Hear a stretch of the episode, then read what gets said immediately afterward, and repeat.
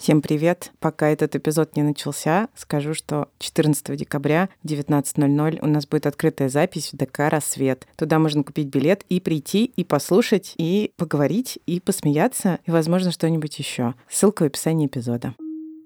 Кайфушки. Угу. Озеленение Супер. хочу. Ой, озеленения нам так не хватает. Хочется, чтобы озеленение произошло со мной прямо сейчас, в этом ноябре. Логично, логично. Гармонично, гармонично.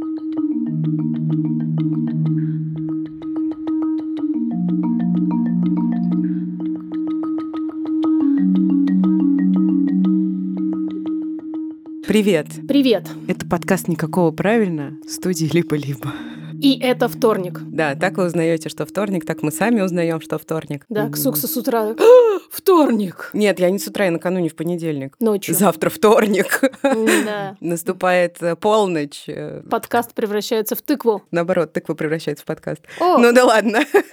это мы здесь с вами, Маша Карновичула. И Ксения Красильникова. И говорим мы в этом подкасте о том, что нет никакого правильно, и особенно никакого правильно нет в родительстве. И у людей существует ментальное здоровье и нездоровье. И все это одно с другим и с третьим связано, и права женщин тоже сюда втыкаются острием. А еще хочется, пока вы тут еще с нами не устали от нас и не выключили, хотя мы знаем, что у нас большая глубина, глубокая глубина Очень прослушивания. глубокое. Но так или иначе, хочется нам... Мариинская впадина прослушивания, извини. Окей. Хочется напомнить вам, что очень важно ставить нам всяческие звездочки и писать всяческие комментарии, потому что это продвигает наш подкаст, и потом происходят чудеса, о которых нам пишут в директе, когда случайно подкаст-приложение предлагает нас людям, которые знать не знали про наш Инстаграм, и про наш подкаст тоже знать не знали. И они начали слушать и влюбились, и жизнь их изменилась. Просто перевернулась ног на голову. Да. Я прям так и вижу. И цветы зацвели у них в душах. И так потом они нашли наш Инстаграм, им стало еще лучше, Конечно. потому что в Инстаграме у нас тоже классно. И, в общем, вот так вот, когда вы ставите всего-навсего 5 звездочек, вы меняете человеческие жизни. Только меньше пяти не ставьте, одна маленькая ксукса будет плакать по ночам. Да. У нас сегодня классная тема и классная героиня. И говорим мы сегодня о городской среде и И- родительстве. И как она бьет нас, эта среда, фонтаном по голове. Веслом по ноге и сугробом по ушам. Ну, в общем, дерется с Мы нами. сегодня какие-то очень смешные. Ты так это сказала, как будто нам пора уезжать. В какую-то более благоустроенную страну. Очевидно. Сегодняшний эпизод выходит при поддержке Компания ПИК. Компания ПИК не просто строит дома. Хотя с начала своей деятельности она построила уже около 23 миллионов квадратных метров жилья. В миссии компании ПИК есть такая формулировка. Мы хотим изменить повседневность. И дома, которые построил ПИК, есть в 11 городах России уже. Ну и то, что делает компания ПИК в смысле благоустройства и инфраструктуры в своих проектах, это то, на что ориентируются очень многие, и то, что действительно становится источником большого комфорта для тех людей, которые в таких жилых комплексах живут. Мы это особенно, знаем. Да. особенно если это родители, Да. потому что мы понимаем, что наши требования к пространствам, в которых мы живем, сильно возрастают, когда мы становимся родителями. И, конечно, это совсем другое ощущение, если у тебя есть двор-парк, если у тебя есть школа и детский сад, если поликлиника и спортивный центр все рядом, и при этом действительно у тебя закрытый двор без машин, где можно спокойно отпустить ребенка бегать, гулять и самому расслабиться. С нами сегодня Елена Сергеева, и мы сейчас, Лену, тебя попросим представиться, потому что нам очень важно, чтобы ты рассказала о своей жизненной и профессиональной идентичности. Всем добрый день, меня зовут э, Сергеева Елена, я являюсь руководителем отдела благоустройства группы компании ПИК. А Группа компании ПИК э, является крупным застройщиком не только в Москве и Санкт-Петербурге, но и в городах э, России, в регионах. А Под моим руководством э, разрабатываются стандарты в сфере благоустройства. А Мы придумываем составляющие элементы городской среды, начиная от детских и спортивных площадок, прогулочных маршрутов и заканчивая озеленением и ландшафтным дизайном. Эти стандарты мы применяем в своих проектах не только в Москве, но и в регионах. И получается, что если у вас есть какие-то общие стандарты в компании по благоустройству этих жилых комплексов, то в каком-нибудь довольно далеком от Москвы регионе будет двор, площадка и все остальное такое же классное, как в Москве? Потому что в Москве у вас очень классно. Я их, я их видела. Мы, мы знаем, да. Ты занимаешься вот этими стандартами, правильно? Да, все правильно. Мы транслируем нашу идею, которая уже хорошо прижилась в Москве, в регионы, для того, чтобы там были такие же классные дворы, как и здесь, чтобы люди, которые живут в регионах, ничем не обделялись, можно сказать, также довольствовались и ценили это все. Мне кажется, это довольно революционная идея, потому что в целом городская среда в городах-миллионниках и в регионах, конечно, очень сильно отличается. Мы понимаем, что, увы, даже классные строительные компании не могут э, поправить все тротуары в городе, сделать пандусы и возможность зайти в кафе и в аптеку, чтобы везде было хорошо, но, по крайней мере, какие-то островки адекватности появляются. И мне кажется, это очень классно и важно. Я согласна. Я сейчас подумала обо всех тех людях, которые ну, не имеют возможности. Может быть, имеют возможность узнать, что такое бывает, да? но в основном живут вот э, в этом мире ЖК Харта, который, кстати, может быть источником веселья от обратного. Расскажи, пожалуйста, что Смех такое ЖК Харт? Подожди, я сначала перечислю ЖК Харта, автобусов, в которые не забраться. Метро, я все время думаю про метро. Почему-то на некоторых станциях современных есть э, лифт, а на других-то нет. Но есть служба специальная, и говорят, она работает. Да, она вроде бы работает, э, но я Это, не конечно, тоже некоторый геморрой, потому конечно. что тебе нужно заранее ее забронировать. То есть это, собственно, это квинтэссенция идеи, что выход из дома с коляской и с ребенком это событие. Да. И к этому событию надо подготовиться. Но эта служба вроде бы как раз помогает с такими ситуациями, потому что задача этой службы помогать преодолевать лестницы людям, чье передвижение как-то связано с колесами. Да. Надо сказать, что на уровне города, во всяком случае, меры принимаются. В Москве все-таки есть определенные сдвиги в этом направлении, в том, что касается и транспорта, и даже местами тротуаров и детских площадок. Но все равно ник- удается. никто не объяснит, почему вот эти пандусы, которые строят в переходах, собственно, Да. и в метро, почему они не подходят, блин, никаким коляскам вообще. Согласна. А возвращаясь к ЖК Харту, да, это моя история. Я пять лет жила в обычном девятиэтажном доме в одном из не слишком отдаленных районов Москвы. И у меня около дома, ну, многие знают, многие видели, потому что я регулярно демонстрировала в своих социальных сетях эту бесконечную красоту. Это как бы даже не двор, а такой полисадник около подъезда, а, который расцветает по весне. Но не в смысле растений, а в смысле, что по весне к деревьям прицепляются мягкие игрушки. Очень-очень грязные, с многолетним стажем украшения этого полисадника. Подожди, а на зиму они их забирают? На зиму, да, или упаковывают в пакеты, что тоже очень красиво. Они улетают э, Да, в тепло. в теплые края. А по- потом там- весной возвращаются и... Да, зато для меня это хороший сигнал. Наступила весна. Да. Там не только мягкие игрушки, очевидно, из 70-х годов. Там еще, в общем, всякие другие предметы. Лебеди из шин. И лебедей у меня, к сожалению, нет. Но я знаю, что у многих есть лебеди из шин. И в Москве в том числе. Хотя я так понимаю, что за пределами Москвы лебеди из шин это более трендовая Абсолютно. вещь, у чем меня, да, у меня на даче. И еще э, эти тюльпаны из пластиковых бутылок. Да, тоже и, очень э, хорошо. и бутылочные еще горлышки, которыми выкладывают э, что-то похожее на клумбы. Вот, короче, это великолепно. Э, Мы каждый день по дороге, например, в садик с моим сыном в прошлом году, когда он уже был достаточно взрослым для этого, мы, ну, рассматривали этих животных, обсуждали, э, кто они такие, откуда они взялись, и, ну, как бы мы с ним гадали, вот, типа, это овечка или свинка, потому что... По цвету уже ничего нельзя было сказать, видимо. Да, а когда появился мем про рыбов, я очень обрадовалась, потому что... Потому что моих этих животных, которые уже были мне отчасти родными, можно было приспосабливать под мем про рыбов, и я, значит, сама с собой ужасно веселилась. То есть- Лен, у вас во дворах есть э, мягкие игрушки, привязанные к столбам? Признайся честно, пожалуйста. А то мы принесем. Опять же, клумбы из шин вы делаете? Нет. Что ты можешь предложить взамен? Я Скажи. понимаю о том, что... Что может быть лучше клумб из шин? Я понимаю, что если ты не видел клумбы и шин, или, у тебя нету лебедя полисадники, то значит ты не знал жизни и не пожил.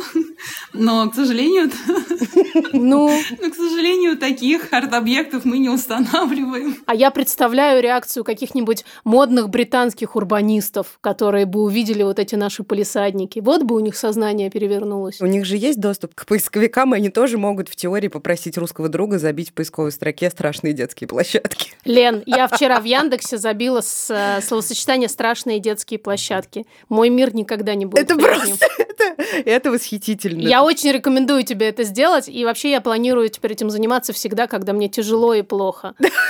Потому что вот где живет настоящий... э, Полет творческой мысли. Да, дизайн, настоящая kids-friendly среда. Оно такое разное, Разное. но, но неизменно такое страшное. Особенно Чебурашка и Крокодил Гена. Эти просто, конечно, лидируют. Никакие фильмы ужасов, никакая «Пила 8» не сравнится с лицом Чебурашки. Да, на Да. этот счет я могу сказать, что если порыться очень хорошо в нормативной документации, то существует нек- некое правило о повторном применении таких вот покрышек или каких-то ну, так скажем, неблагоприятных для экологии элементов. И если Ага. эт- этим злоупотреблять, то все будет не очень здорово именно в плане экологии, потому что такие арт-объекты, они абсолютно не способствуют э, размножению каких-то насекомых полезных, да, которые у нас э, влияют благополучно, там Блин, бабочек, да. пчелок или чего-то еще. Не говоря уже о нашем ментальном здоровье, когда мы на все это смотрим. Ты как будто бы можешь это воспринимать только с позиции «Господи, какой ужас, давай я похохочу», но как бы не всегда есть на это силы. Вообще-то это реально страшно. Да. Особенно, когда ты живешь э, в ноябре в России. Да. У нас э, была буквально недавно героиня Лена Ложкина. Она живет в одном из э, жилых комплексов Пика. И я как раз внимательно слежу в сторис за тем, как устроена их жизнь. И, честно говоря, мне всегда так на душе тепло, когда я на это смотрю, потому что какая бы ни была погода за окном, у них там всегда как-то чисто, приятно, как будто бы, правда, где-то в милой европейской стране. Мне кажется, что это правда очень сильно влияет на твое самоощущение, когда ты выходишь из дома. Куда ты выходишь, собственно? Во что ты попадаешь, когда ты выходишь из дома? Я больше чем уверена, что это так. Более того, я же сейчас переехала. Просто другой район Москвы, хотя недалеко от предыдущего расположенный, и он значительно приятнее. Самое простое современное муниципальное благоустройство, оно в общем и целом, ну, как минимум, сильно лучше, чем было раньше. Мы говорим здесь об урбанистике, которая, казалось бы, не имеет к нам никакого отношения прямого, но на самом деле, и исследования это тоже показывают, городская среда сильно влияет на наше ментальное здоровье. Она как таковая влияет на ментальное здоровье. А если ты женщина, да или, или мужчина, у которой или у которого недавно появился ребенок, и, соответственно, ты передвигаешься по улице с коляской, Мгм. и твоя жизнь не так очень сильно усложнилась, даже вот в элементарном бытовом смысле, то получается, что эти все проблемы традиционных, обы- обычных, условно говоря, людей, пешеходов, они множатся. Получается, что мамы — это такие э, маломобильные Да, да. категория граждан. Да. Лена, расскажи про свой опыт как мамы в городе. Опыт родительства у меня связан с двумя эмоциями. Первое – это ощущение радости того, что я могу испытать э, чувства, которые ранее я испытывала в детстве, то есть вернуться туда, в детство, потому что я увлекаюсь игрой с ребенком, да, я увлеченный родитель. А второе, оно немножко противоположное и связано больше с тревогой, именно потому что я не могу сказать, что готова довериться городу и отпустить э, своего ребенка гулять одного во дворе. С тем, как растет мой ребенок, растет и это чувство, потому что у меня нет уверенности в том, что когда он вырастет, я также смогу отпустить его одного. И я не могу похвастаться двором закрытым или двором без машин. И до моей ближайшей площадки воркаут и парка около трех километров. И это очень огорчает, потому что если есть в пределах доступности какой-то объект, к которому ты будешь стремиться, к которому ты будешь идти отдыхать, то это помогает э, сменить обстановку, непринужденно причем. Тут ведь еще важно не только какой-то сам приятный объект, который может быть где-то там, пусть в трех километрах, но есть, и дорога до него, собственно, должна быть адекватной, потому что иначе в этом нет никакого смысла. То есть, если ты понимаешь, что для того, чтобы добраться до парка, тебе нужно преодолеть сначала какой-нибудь ужасный лифт, потом отсутствие пандуса на первом этаже, потом чудовищные тротуары перед домом, Ну и да, и, и И сугробы, сквозь которые сугробы, ты толкаешь там коляску. автобус, в который ты не можешь залезть. и вот Или это всё. пешеходный переход тот самый, Да. подземный, когда Да, тебе надо сначала да. спуститься, а потом подняться. Или, например, наземный, нерегулируемый, что вообще страх на самом mm-hmm. деле, и мы знаем, какие чудовищные вещи происходят на нерегулируемых переходах. И вот это вот все, то есть о какой вообще радости прогулки с ребенком, о какой площадке, о каком вот этом вот, о чем ты говоришь, увлеченном родительстве, что я вообще-то очень понимаю, потому что я тоже часто впадаю в это присоединение к детству своего сына, и мне кажется, что это очень классно. Но это совершенно невозможно, если второй частью ты должен все время быть тем самым взрослым, который следит за безопасностью этого ребенка. Ну, да, такой телохранитель. Да, то есть ты не можешь быть и ребенком, и взрослым в один момент, а переключаться между двумя этими как бы, идентичностями на самом деле довольно утомительное дело. Вот пока ты доберешься, ты станешь родителем похуже в сравнении с тем, когда ты выходила из дома. Точно, точно мы подобрали всякие исследования, потому что исследования мы очень любим, которые э, связаны с влиянием э, городской среды на популяцию, в частности, на родительство. Пока я изучала эти исследования, я поняла, конечно, что западные исследователи занимаются проблемами несколько более высокого порядка, чем у нас. Никто э, ни в каких исследованиях не указывает о том, что отсутствие пандусов, блин, для того, чтобы попасть в аптеку, это проблема. Это просто за пределами поля зрения, потому что это какие-то вещи, которые в большинстве приличных стран решены просто настолько давно, что Самое уже очевидное. вообще уже не вызывает никаких вопросов. Поэтому Но тут еще двойные двери. Двойные Если двери. вы тоже помните и мучаетесь двойными дверями, моя душа с вами. Одна из которых открывается наружу, а, а другая, другая внутрь. Поэтому они, конечно, изучают какие-то штуки, которые больше похожи вот на нашу повестку вообще про то, как развитие ребенка и то количество времени, которое он проводит в активной игре на улице, например, как это все влияет на его а, последующую жизнь, да. всю оставшуюся. И какой гражданин потом, какой горожанин потом получится из этого ребенка, который сегодня вот бегает свободно, много играет. Мне очень понравилась цитата мэра э, города Богата, столицы Колумбии. У меня есть комментарий, как у человека, который должен был туда уехать. А, да?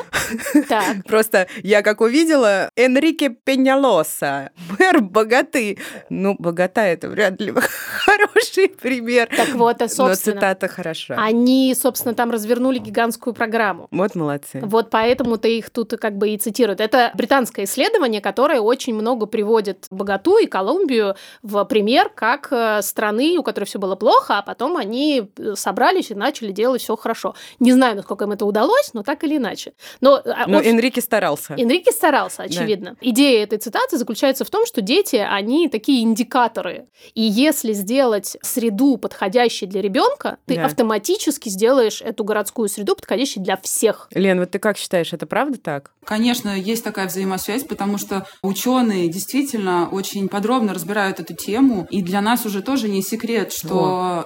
первое знакомство ребенка с природой, с миром, оно происходит э, через тактильные ощущения, да, и чем грамотнее будет это пространство организовано, чем больше мы вовлечем ребенка, тем в итоге ребенку будет интересно, он получит больше знаний от этого. Э, интересно же вот кидать камушки, например, да, смотреть, как они падают, листочки вот эти да. вот эти угу. срывать. И родитель, который находится рядом, он понимает, что действительно ребенок, он как бы занят, он не прыгает на маме, не рвет волосы, которые тоже падают.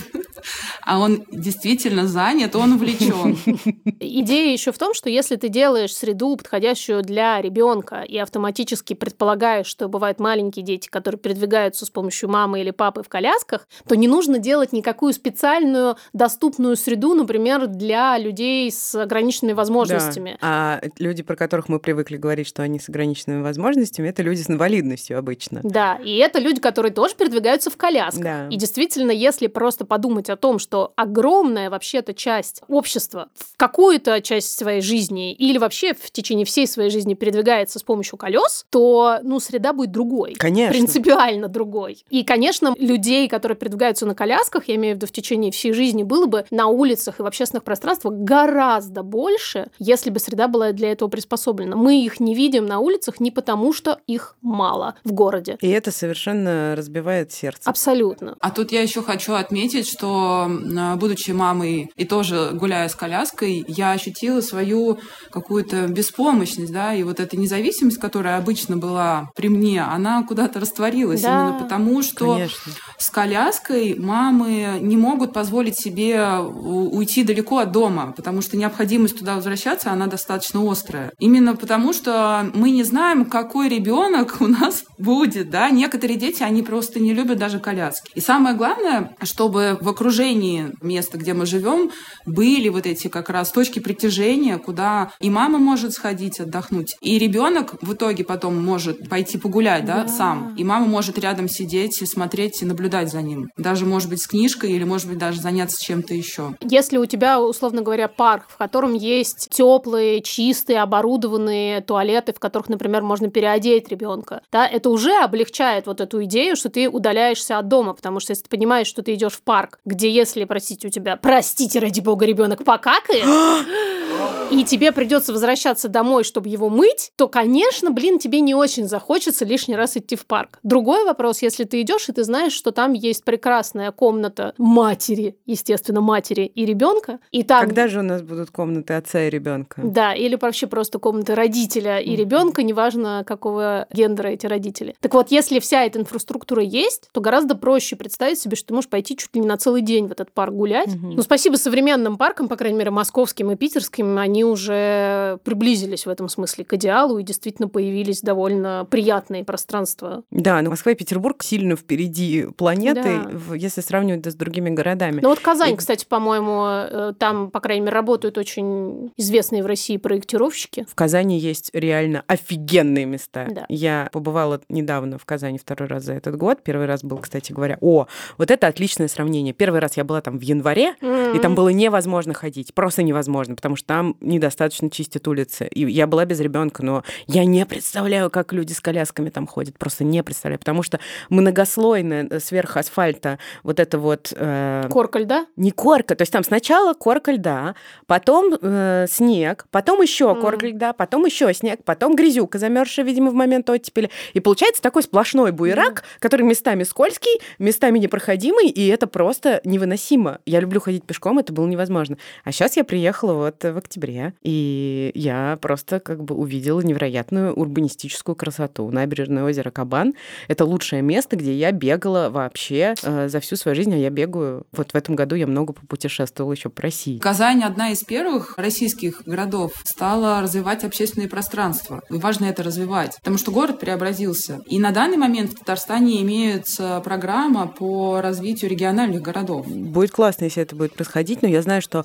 в других городах-миллионниках не все так э, оптимистично, потому что, например, Рита Логинова, наша подруга, которая живет в Новосибирске, рассказывает, что это просто совершенно другой уровень угу. качества жизни, вот как раз именно из-за городской среды, потому что буквально на машине ты не можешь проехать, не попав в яму колесом. Мы уже, в принципе, забыли о том, что это такое. Увы, это действительно в э, региональных городах, если к тебе не пришло какое-то большое мероприятие, то тебе не повезло. В этом ну смысле, ну, да. например, в Сочи повезло да. очень сильно, и когда начинают вливаться большие деньги, ну, изменения происходят. Но справедливости ради, я сейчас подумала, что городская среда во многих городах России — это то, что вынужденно противостоять очень сложному климату. Это правда. Поэтому Сочи здесь немножко более привилегированный по факту да. другого местоположения. Да, да Новосибирску, отношении... конечно, не очень повезло. к Сибири. К 2050 году 70% мирового населения будет жить в городах. Воу. И это вот при том, вот. что, например, самые густонаселенные страны это Китай, Индия и весь африканский континент довольно хорошо сюда тоже подходит, и, и там большая часть популяции не живет в городах, хотя, наверное, за исключением Китая. То есть урбанизация очень большими темпами идет. Да, большая часть этих 70% э, будут дети, то есть угу. люди до 18 лет, которым, собственно, нужна та самая френдли среда. А сейчас число вот этих э, городских жителей уже уже превышает миллиард. То есть это получается где-то седьмая часть населения Земли? Да. Ну и, собственно, да, еще исследователи отмечают, что порядка 80% молодых людей в мире имеют недостаточный уровень физической нагрузки. Собственно, из-за вот этой тенденции к урбанизации, потому что города не предусматривают возможность для вот этого вот активного времяпрепровождения. И, например, кстати, мне показалась очень интересная идея, что самые недопредставленные люди в городской среде – это подростки. Потому что а, если для да, детей еще как-то строят площадки, и строят, в общем, довольно много, они иногда выходят очень страшные, но все таки их строят,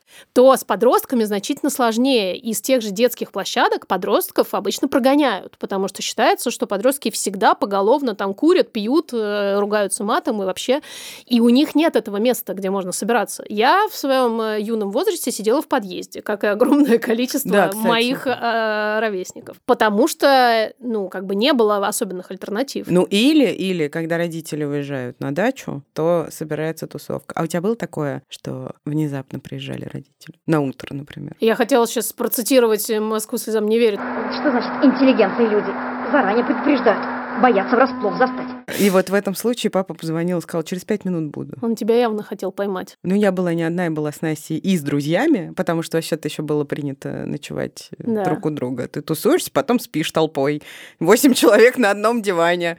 Весело было, не забуду. Лена, какие здесь есть идеи вообще? Где-то есть классные решения для организации досуга подростков? Я думаю, что не только в мире, но и у нас мы можем наблюдать, э, как активно развивается это движение. Потому что в городе появилось появилось больше скейт-парков, например, больше площадок спортивных, баскетбольных, футбольных там и так далее. Недалеко, уходя от дома, ты можешь пойти с друзьями покататься на скейте, да, на самокате, а может быть даже устроить пикник где-то рядом с домом, тоже есть. Ну, это прикольно, кстати. Хотя вот у меня в поселке, например, так вот часто ребята, подростки, сидят, качаются на качелях и общаются. И я не очень понимаю, на каком основании родители другие маленьких детей пытаются их оттуда выгонять, потому что где написано возрастное ограничение на этой площадке. Площадка и площадка, общественное место в поселке. И когда, кстати, гуляю с Ильей на площадках, там тоже довольно часто бывают подростки. И Леня смотрит, например, как они качаются на качелях с большой амплитудой, потому что они умеют, они Конечно. Взрослые. Солнышко. И он говорит, а я, я могу так качаться? Ну, солнышко, слава богу, господи, как я этого боюсь. Он говорит, я смогу так вот, когда вырасту, так далеко лететь. Вот когда вырастешь, тогда сможешь. Вот ровно это и происходит, ты знала. Иди, иди в песочницу, пока посиди лучше. Нет, я, я гораздо нежнее говорю. говорю что... Нет, это я изображаю, как ты нервничаешь. Ты, ты нежная, но ты нервничаешь внутри в этот момент. Сейчас есть такая тенденция делать э, интересные площадки не только для детей и подростков, но на этих площадках могут играть и родители. И прям э, активно принимать участие в этих играх. Wow. Блин, правда, сейчас бывают такие классные площадки. Я, когда туда попадаю, во мне включается ровно тот самый внутренний ребенок, потому что, блин, ну там клево. Я села на качели, про которые ага. вот вы говорите, чтобы солнышком прокатиться. И для меня было просто невероятно испытать вот это ощущение, когда ты как будто на, на аттракционе катаешься, и это всего лишь качели. Вот они такие да. большие, да, но тем не менее, я не знаю, как дети качаются, у них реально вот отсутствует чувство страха, но родитель, попав на такую площадку... Это правда, да. Да, он может испытать опять эти чувства. А что происходит на этих площадках, когда есть возможность играть как детям, так и родителям? А взрослый помогает ребенку, а ребенок учится у родителя. То есть это такая взаимосвязь, да, это обмен опытом. То есть угу. это не что-то такое нравоучительное или... Ну, то есть это ре- реально игровая форма. Ну, там, собственно, и коммуникация происходит, как мы знаем. Самое первое обучение коммуникации происходит на площадках. Дай совочек, дай мне эту машинку. Последний плейхаб, который построил Пик, это плейхаб остров. Там заложена очень интересная история и даже квест, где надо разгадывать головоломки и участвовать в поиске всяких подсказок прям практически по всей площадке. И все это зашифровано, это символы, Классно. там определенный алфавит, да, и в конце ты можешь прям практически легенду пройти. Я сейчас себя чувствую, как в том анекдоте. Хочешь, я расскажу тебе сказку? Хочу, хочу, хочу.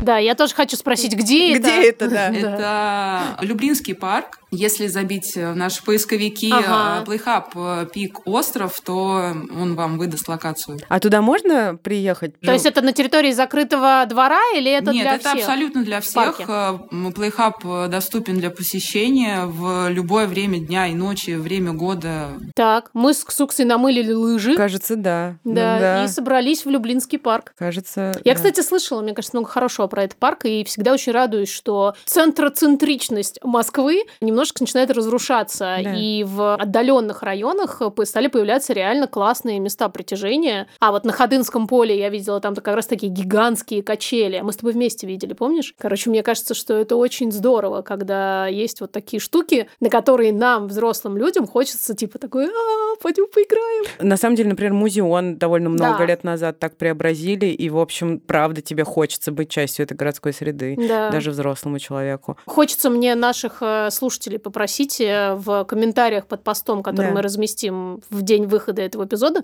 напишите, пожалуйста, если вы живете где-то в регионах. И да и в Москве тоже. Про Москву мы более-менее знаем. Мне просто очень интересно, есть ли действительно такие классные места. Я верю, что они все-таки есть в каких-то чуть более отдаленных от столицы нашей родины местах. Да, вообще хочется, чтобы как можно большего числа людей Да. был доступ к классной городской инфраструктуре. Но, наверное, это следующий этап. Хочется, чтобы изначально городская инфраструктура не мешала жить. Да, просто банально, Не да. ухудшала твое настроение и ментальное состояние, не говоря уж обо всем остальном. Дорогие, пришло время включить вас в наш разговор. Наших соведущих. Меня зовут Юля. Пока я была беременная, мне казалось, что я живу в радужном мире, в том числе и в вопросах, касающихся городской среды, потому что я подмечала, что везде есть пандусы, везде есть подъемники, лифты. Ну как замечательно, у меня не будет никаких проблем. Ха-ха-ха. Когда я родила, оказалось, что это не городская среда, а какой-то городской понедельник, потому что пандусы процентов на 80, они либо узкие, либо скользкие, я родила зимой, либо они настолько, у них такой угол подъема, что ты как будто бы просто коляску себе на голову надеваешь. И очень узкие лифты, в которых коляска-люлька, в которой лежит младенец, э, не помещается. Хочу спросить, кто эти чудесные люди, которые придумывают эти чудесные пандусы? Расскажи, пожалуйста. Да, действительно, пандусы — это зло, которое мы вообще стараемся исключать из проектов э, и делать максимально комфортными выходы э, из подъездов в одном уровне с входной группой. То есть, когда ты выходишь из подъезда, тебе не надо там шагать, прыгать по ступенькам, по этим лестницам и пользоваться пандусом как таковым, потому что мы понимаем, что это очень неудобно. Правда, вот зачем эти долбанные три ступенечки на первом этаже перед лифтами? Зачем Или, они? или те же самые три ступенечки на выходе из подъезда. Да, Вот почему сразу нельзя сделать плоско, без, без ступенечек? Потому что надо, чтобы ты страдала и делала быдык. И не выходила из дома. Да, в ГОСТе так и записано. ГОСТ такой-то. Матери должны страдать. Не пострадала ни мать. Что, воспитание нации очень-очень удобных Си- страдающих да. людей. Да, короче, нам повезло россиянам по полной программе. И поэтому следующее голосовое сообщение условно называется «Россия без лифта». И нам его записала. Мы узнали тебя, наша Машуля. Привет, меня зовут Маша. Моему сыну Гоше 4 года, и мы живем в доме 73 года постройки. И в нашем доме постоянно ломаются оба лифта. Это случается чаще, чем один раз в неделю. И мой сын уже обходится без коляски. Ну и просто путешествие по лестничным пролетам — это головокружительное приключение, в котором ты пытаешься не наступить во весь тот ужас, который хранится на лестнице. Но когда мы пользовались колясками, это был супер челлендж, и я неплохо прокачалась, потому что я спускала и поднимала коляску с седьмого на первый, с первого на седьмой. А сейчас у нас в подъезде, ну и в доме в целом, проводится голосование среди жильцов. Хотим ли мы, чтобы на нашем доме появилось огромное граффити, где будет написано «Россия, мы первые». Каждый день я прохожу мимо этого голосования и думаю, сделайте лифт, пожалуйста. Это просто гениальнейше. Вот в этих противоречиях и проходит наша жизнь. Да, материнская и, собственно, жизнь россиянина. Россия без лифта. Будущие поколения должны жить в комфорте. Маш, давай по-честному, фитнес тебя обеспечили. С коляской на седьмой и седьмого на первый. Так вот поэтому уже, такая. вырос. Да, ну теперь Маша находит другие возможности для фитнеса. А так, в целом, конечно, это отличный способ поддерживать себя, в... вернуться в форму после родов. Пасхалочка, да. Я скажу, что надо уже избавляться от этих зданий, в которых не предусмотрен вообще лифт, потому что я какой-то период своей жизни тоже жила э, в подобном доме. Даже без коляски для меня было иногда проблематично, когда ты идешь там с сумками, с большими авоськами этими, и поднимаешься пусть даже там на пятый этаж, но к концу у тебя уже просто дыхалка там вываливается, и ну это реально некомфортно. И без лифта трудно, если его нет в доме, и ты по умолчанию знаешь, что его нет. А вот если есть два Да. лифта, и оба сломались, а ты, например, пошла, вышла с ребенком, они работали, ты Мгм. спустилась с коляской в лифте, пошла по- что-нибудь купила, это все навесила на ручки коляски и положила в этот э, поддон, который Да. обычно бывает. Возвращаешься, допустим, никого в квартире нет. А там пабам! По и ты на седьмой этаж по всем этим лестницам, с коляской, естественно, и с ребенком. А куда деть то, что ты, например, купила, это вообще как? А, и про лифт еще смешно, что сейчас я живу в доме, где в лифтах играет музыка. Да, очень поднимает настроение. Это очень забавно, да. Ты заходишь и едешь, и там какая-нибудь тун ту ду дун ту ту ту тун ту ду сразу выходишь как-то в мир э, с соответствующим настроем. Другим человеком, Да. фактически. Да. Здравствуйте, меня зовут Варя. Я живу в деревне, и здесь в ноябре, конечно же, развозят дороги. Каждая прогулка с коляской — это невероятное по усилиям кардио. Но когда я приезжаю в города, я, как архитектор по образованию, вижу, что города спроектированы мужчинами, потому что мужчины свой фокус внимания не направляют на такие мелочи, как э, коляска, которая не может заехать на двухметровый бордюр. Ведь архитектор считается вообще-то мужской профессией. Городам не хватает женской руки, так сказать. Потом в этом трудно, наверное, винить мужчин. Это все просто в целом так работает система. Но я очень не согласна с закрытостью городов по отношению к людям с ограниченными возможностями, куда, получается, попадают и матери с детьми. И поэтому хочу вернуться в профессию после декрета. Может быть, я смогу что-то изменить.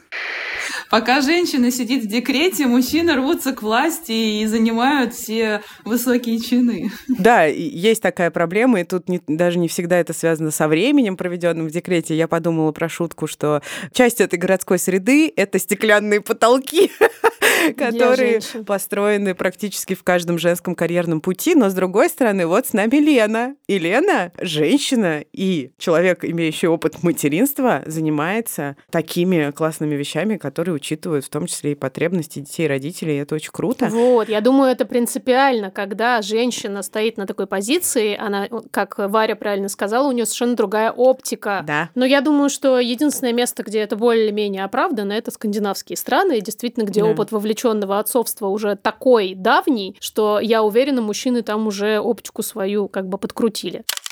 Про остальные страны мира, кстати, мы хотели здесь сказать, что вы нам прислали довольно много историй, связанных с городской средой на других континентах и в других государствах. И спасибо вам за это большое. И далеко не везде, в, в кавычках, цивилизованных, как мы любим говорить, странах, все так, как хотелось бы предполагать. Крысы на детских площадках в Нью-Йорке, отсутствие освещения. На детских площадках в Лондоне. Да, Например, э, из Германии нам прислали сообщение, где, да, классные там тротуары, есть хорошие площадки, но во всяких общественных местах, как э, говорит наша слушательница, гораздо больше рады посетителю с собачкой, например, чем посетителю с ребенком. В целом она говорит, что Германия не очень дружелюбно настроена к э, людям с детьми. и к детям с людьми. И к детям с людьми, да. Хотя тротуары при этом качественные. Что ж, Что ж. не все сразу. Лен, Я верю, что несмотря на то, что ты пока, возможно, не мэр города, не мэрка, не мэрка, не мэресса, да? и не принимаешь решения на уровне всего города, но я верю, что когда э, человек принимает решение на уровне большой компании, которая делает большую застройку в Да. э, стране, и это тоже влияет. Это То- вода, которая точит камень, Да, конечно. Это, абсолютно. это влияет в том числе и на то, как мыслят э, люди, управляющие городами, вот, я совершенно уверена. верно, да, потому что все равно, когда ты на это смотришь, когда ты попадаешь в такой двор и видишь, о, а это оказывается удобно, то, возможно, потом у тебя там через пятые, третьи, восьмые руки начнет меняться действительно представление о том, какими города должны быть. Правда, хочется верить, что, ну, опять же, как Сук сказал, не на нашем веку, но, может быть, к родительству наших детей среда уже поменяется прям принципиально. Один из самых оптимистичных выпусков подкаста «Никакого правильно», который вышел в партнерстве с компанией «Пик», завершается... э, Давай про бессменных ведущих. Нет.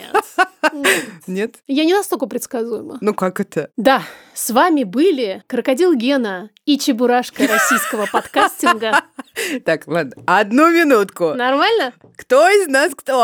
А тебе кем хочется больше Я не, не могу придумать. Вот сходу я не знаю. Наверное, Чебурашка. Я был когда-то странный, игрушкой безымянный, Спасибо. который в магазине. Спасибо, Ксения. Слушай, как я с тобой и с нашими э, слушательницами другими прощаюсь. Спасибо вам, дорогие. У нас теперь с вами есть такая связь. Мы знаем, как вы живете в разных городах России и за пределами России. Это правда очень классно и интересно. реально. Да. Поэтому, пожалуйста, не останавливайтесь. Да. Обнимаем. Подкаст «Никакого правильно», подкаст студии «Либо-либо». Этот эпизод, как и все остальные, мы сделали. Пойдем с другой стороны. Мы сделали с Наташей Поляковой, которая нарисовала нашу обложку и рисует нам все остальное в Инстаграме. И с нашим а, звукорежиссером и саунд-дизайнером Юрой Шустицким. И с нашими классными продюсерами Кириллом Сычевым и Гульнарой Делекторской. Пока-пока. Пока.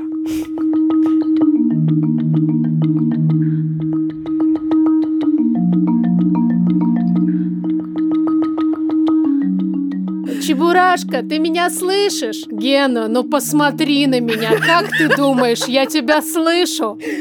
Окей, я тебя слышу.